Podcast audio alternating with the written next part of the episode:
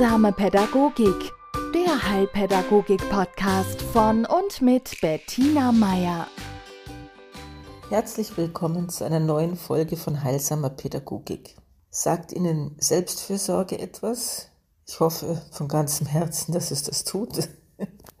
Und während Sie sich vielleicht noch überlegen, was dieser Begriff Ihnen genauer sagt oder was es für Sie bedeutet, möchte ich mit Ihnen über zwei Begebenheiten sprechen, zwei Geschichten, die natürlich von Menschen mit Leben gefüllt werden, aber die vielleicht exemplarisch stehen für Situationen, in denen wir das gebrauchen können. Selbstfürsorge. Das eine war eine junge Mutter, die im Zuge eines äh, Beratungsgesprächs in Tränen ausgebrochen ist, einfach bei der Frage, wie es ihr geht. Und es machte schon klar, dass es zurzeit nicht gülden geht. Und ich habe sie gefragt, ob sie darüber reden will, was, was sie so traurig macht. Und ja, es war, stellte sich heraus im Laufe des Gesprächs sehr viel. Also von einer Entscheidung, wo die Familie in Zukunft leben wird, bis zu äh, wie fühle ich mich in meiner Partnerschaft gesehen.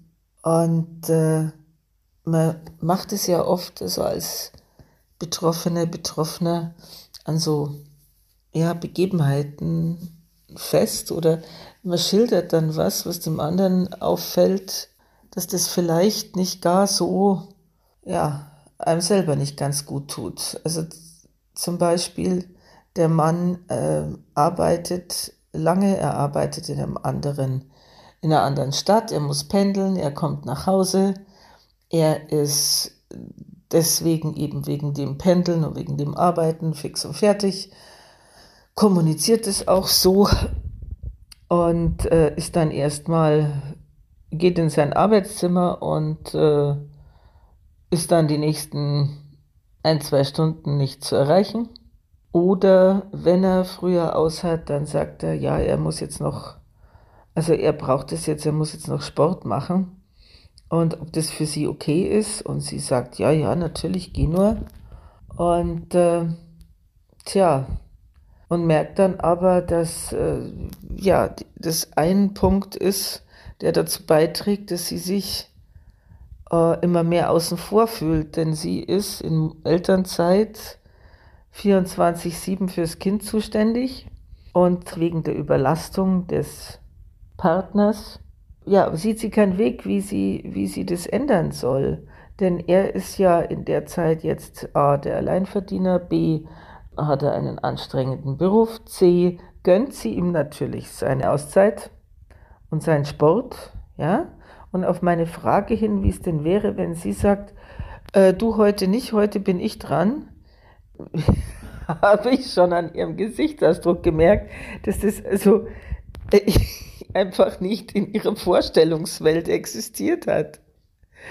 Und diese Heiterkeit, die Sie jetzt in meiner Stimme hören, ist die, ist, ist die der Verblüffung und der leichten Verzweiflung. Denn äh, so habe ich auch funktioniert. Ich meine, so ticken, denke ich, immer noch viele junge Frauen. Und ich, ich habe jetzt wirklich zwei Beispiele von jungen Frauen. Es kann natürlich, also bestimmt auch sein, dass es in Partnerschaften andersrum läuft, ja. Also wenn der Mann in Elternzeit ist und seine gestresste Ehegattin kommt nach Hause oder nicht Ehegattin, sondern Lebensabschnittsgefährtin, ja, machen mir das jetzt nicht an bestimmten Settings fest, aber in dem Fall, und ich denke, es hat schon was damit zu tun, weil es halt nun mal seit ein paar tausend Jahren der Job ist. Ja?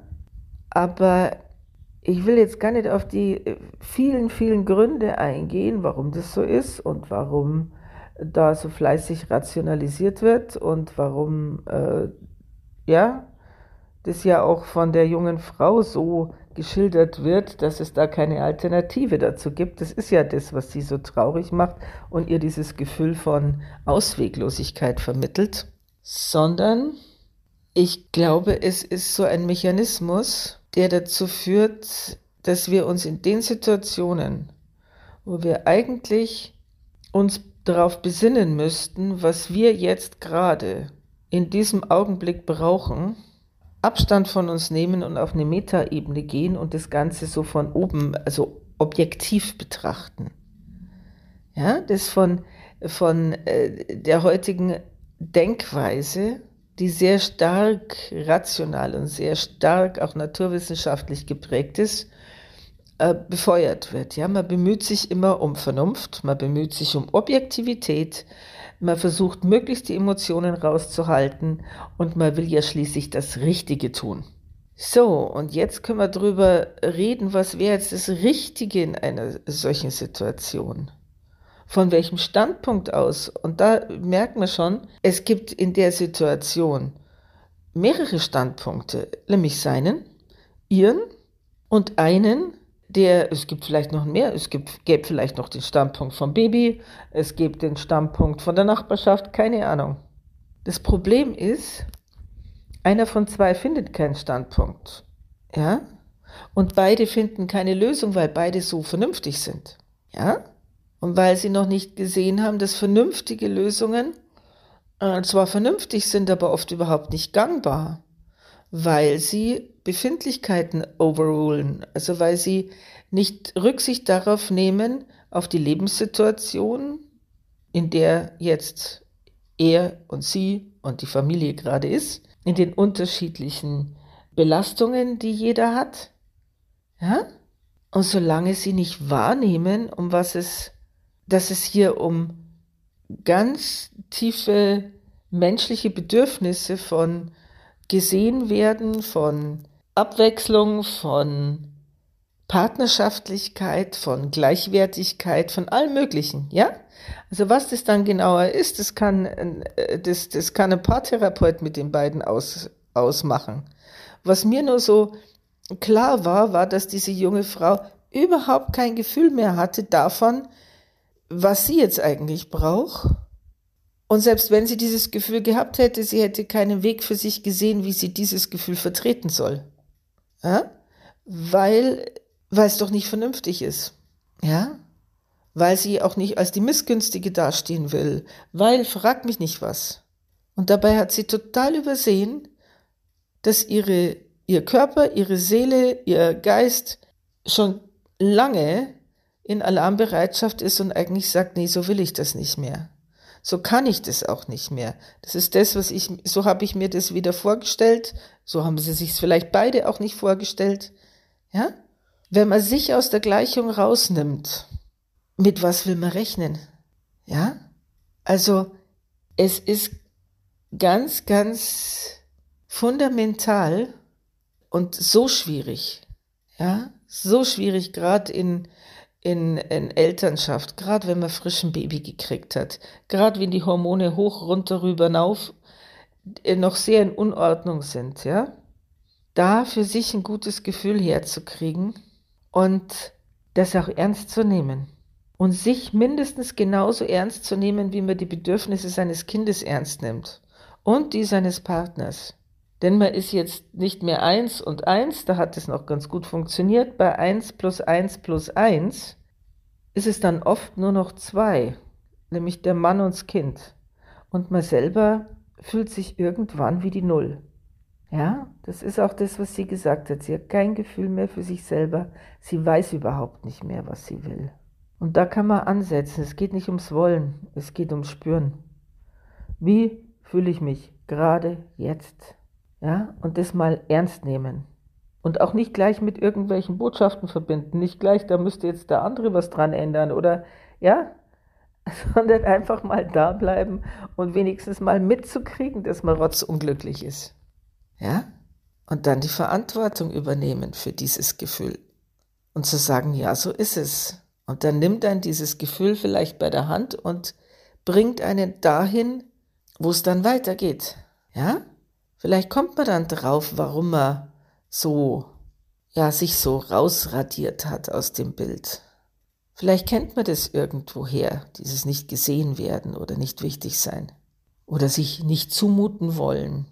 Oder, was weiß ich, vielleicht machen Frauen in der Familie das seit, ich weiß nicht wie viele Generationen so. Und man merkt plötzlich, hey, den Preis, den diese Frauen gezahlt haben, den will ich nicht zahlen. Ja, es geht darum, da zu sein, auch wenn es weh tut, und sich um sich selber zu kümmern, denn ohne, ohne denjenigen, der da ein Problem hat, gibt es diese Familie nicht oder ohne diejenige. Es braucht alle drei. Und da ge gebe ich Ihnen jetzt noch ein zweites Beispiel, dessen wegen ich darauf jetzt erstmal gekommen bin. Das war eine Geschichte, die mir eine Kollegin erzählt hat, die auch die Woche passiert ist. Sie arbeitet in einer Beratungsstelle und hat da, betreut da verschiedenste Menschen zu verschiedensten Problemen der Lebensführung und äh, hat als Klienten einen Mann, der wegen ja, Eheproblemen zu ihr kommt und der diese Stunden dafür nutzt, ihr lang und breit seine sexuellen Vorlieben, seine sexuellen Praktiken, die Reaktionen der betroffenen Damen, seine außerehelichen Beziehungen und sonst noch was zu schildern. Und diese Kollegin merkt, dass es ihr zunehmend schwerfällt, da irgendwie eine neutrale, professionelle Haltung zu bewahren, dass sie das Gefühl hat, hier passiert was ganz anderes als das, was so offensichtlich passiert. Hier nimmt jemand eine Beratungsstunde in Anspruch, ja, denn es ist in dem Fall eben nicht neutral. Es ist ein Mann, der eine weibliche Beraterin hat und diese weiblichen Beraterin seine sexuellen Fantasien offenbart und seine, was weiß ich noch alles. Und das auf eine Art und Weise, die sie als anzüglich, grenzüberschreitend und unangenehm empfindet. Und äh, sie ist sehr froh, dass dieses, äh, diese Stunden auf äh, ja, ein gewisses Stundenkontingenz begrenzt sind. Aber sie macht sich eben Gedanken darüber, wie kann sie mit dem weiter umgehen und so weiter. Und da ist auch was passiert. Aus anderen Gründen diesmal. Sie ist ja nicht mit ihm verheiratet. Sie hat auch keinen, er hat keinen Anspruch an sie, sie auch nicht, außer diesem professionellen Agreement, Vertrag über Beratung. Da ist passiert, dass sie sich aus der Gleichung ebenfalls, sie hat sich auch rausgerechnet. Und zwar in der Art und Weise, dass sie verschwunden ist hinter diesem Label Beraterin. Ja, Therapeutin. Also, dass sie gedacht hat, ja, als Beraterin muss ich doch, als Therapeutin habe ich doch die Verpflichtung. Als, ja, also sie, sie hat versucht, es mit Rationalisierungen reinzukriegen und vernünftig zu sein, ja. Sie sehen, es ist so, so ein ganz tolles Wort in dem Zusammenhang und war in der Zwickmühle, weil sie natürlich gemerkt hat, dass äh, sie fühlt sich nicht wohl, Gott sei Dank, ja. Sie hat es wirklich gemerkt. Aber ihr professionelles Selbstverständnis stand ihr im Weg. Darf ich als professionelle Beraterin, Therapeutin einen Klienten äh, negative Gefühle gegenüber haben? Ja? Kann ich dem sagen, bleiben Sie mal bitte vom Leder oder mit Ihnen will ich nicht arbeiten? Und da ist, und ich denke, da ist sie nicht die Einzige, nicht die Erste, sowas passiert immer wieder, ja? Passiert bestimmt auch Therapeuten, die von ihren Klientinnen angegangen werden. Kann passieren. Aber da ist es auch und gerade im professionellen Kontext ganz, ganz wichtig, dass man sich in seiner Person, in seinen Grenzen und auch in den Grenzen, die das Berufsbild aufmacht, ganz klar abgrenzt. Ja? Eine Therapiestunde ist kein Beichtstuhl. Außerdem hat ein Pfarrer zumindest den Vorteil, da eine Trennwand dazwischen zu haben und er sieht diesen Menschen nicht in der Regel. Ja? Und es gelten auch in Therapiesituationen, in Beratungssituationen die Regeln des, der guten Sitte und des Anstands. Ja?